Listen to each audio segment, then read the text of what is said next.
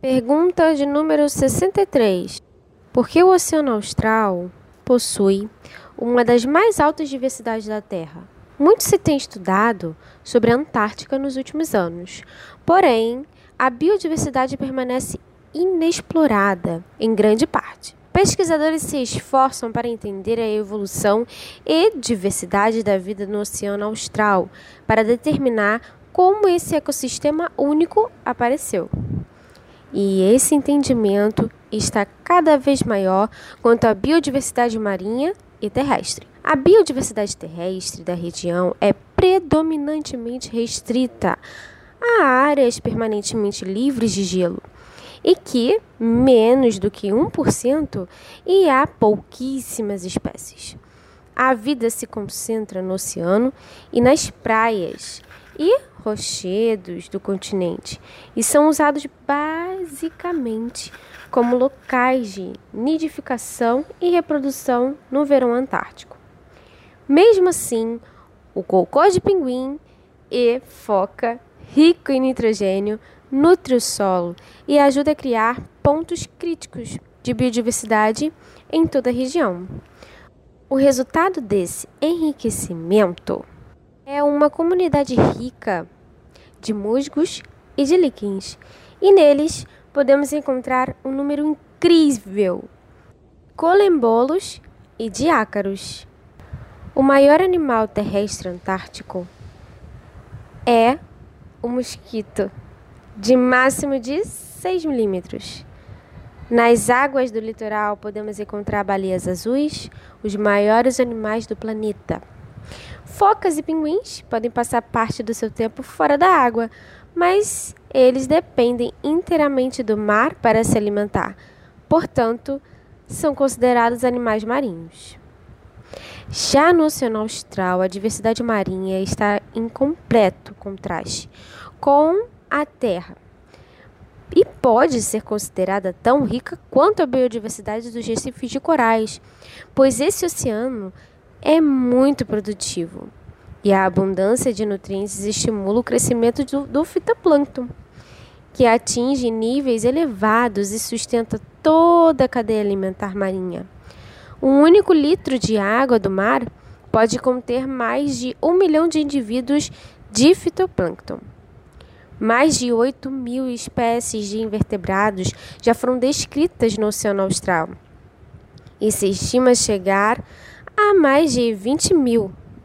Muitos fatores estão por trás da grande biodiversidade, incluindo a alta diferença de ambiente, o isolamento e a idade. Essa alta diferença de ambiente acontece devido a variação na quantidade de alimento, na disponibilidade de luz durante o ano, pela quantidade de gelo que se encontra na superfície do mar, na diferença de salinidade perto e longe das geleiras, entre outros.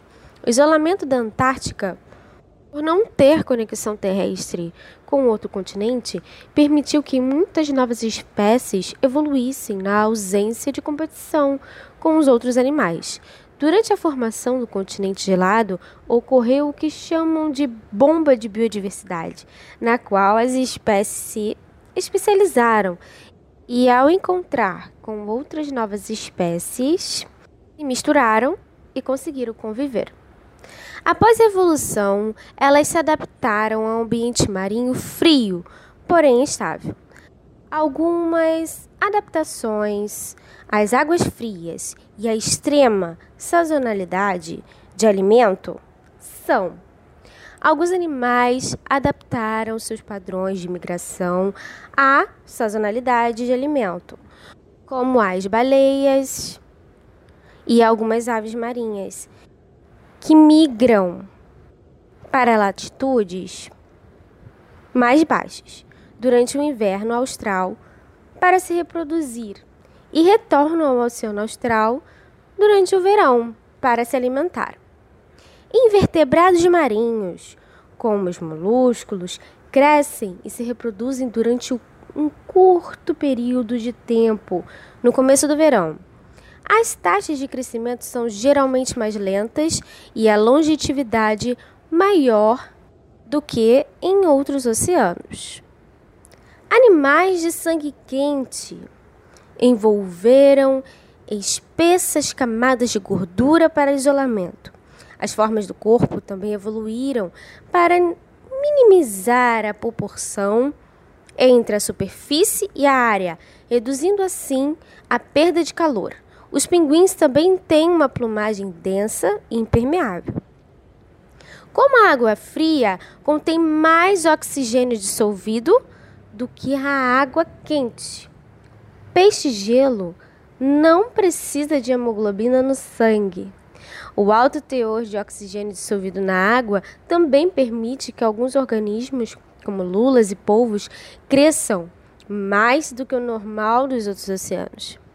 Tanto o bacalhau da Antártica quanto o peixe-gelo contém proteínas anticongelantes em seu sangue e tecidos que impedem que seus fluidos corporais congelem.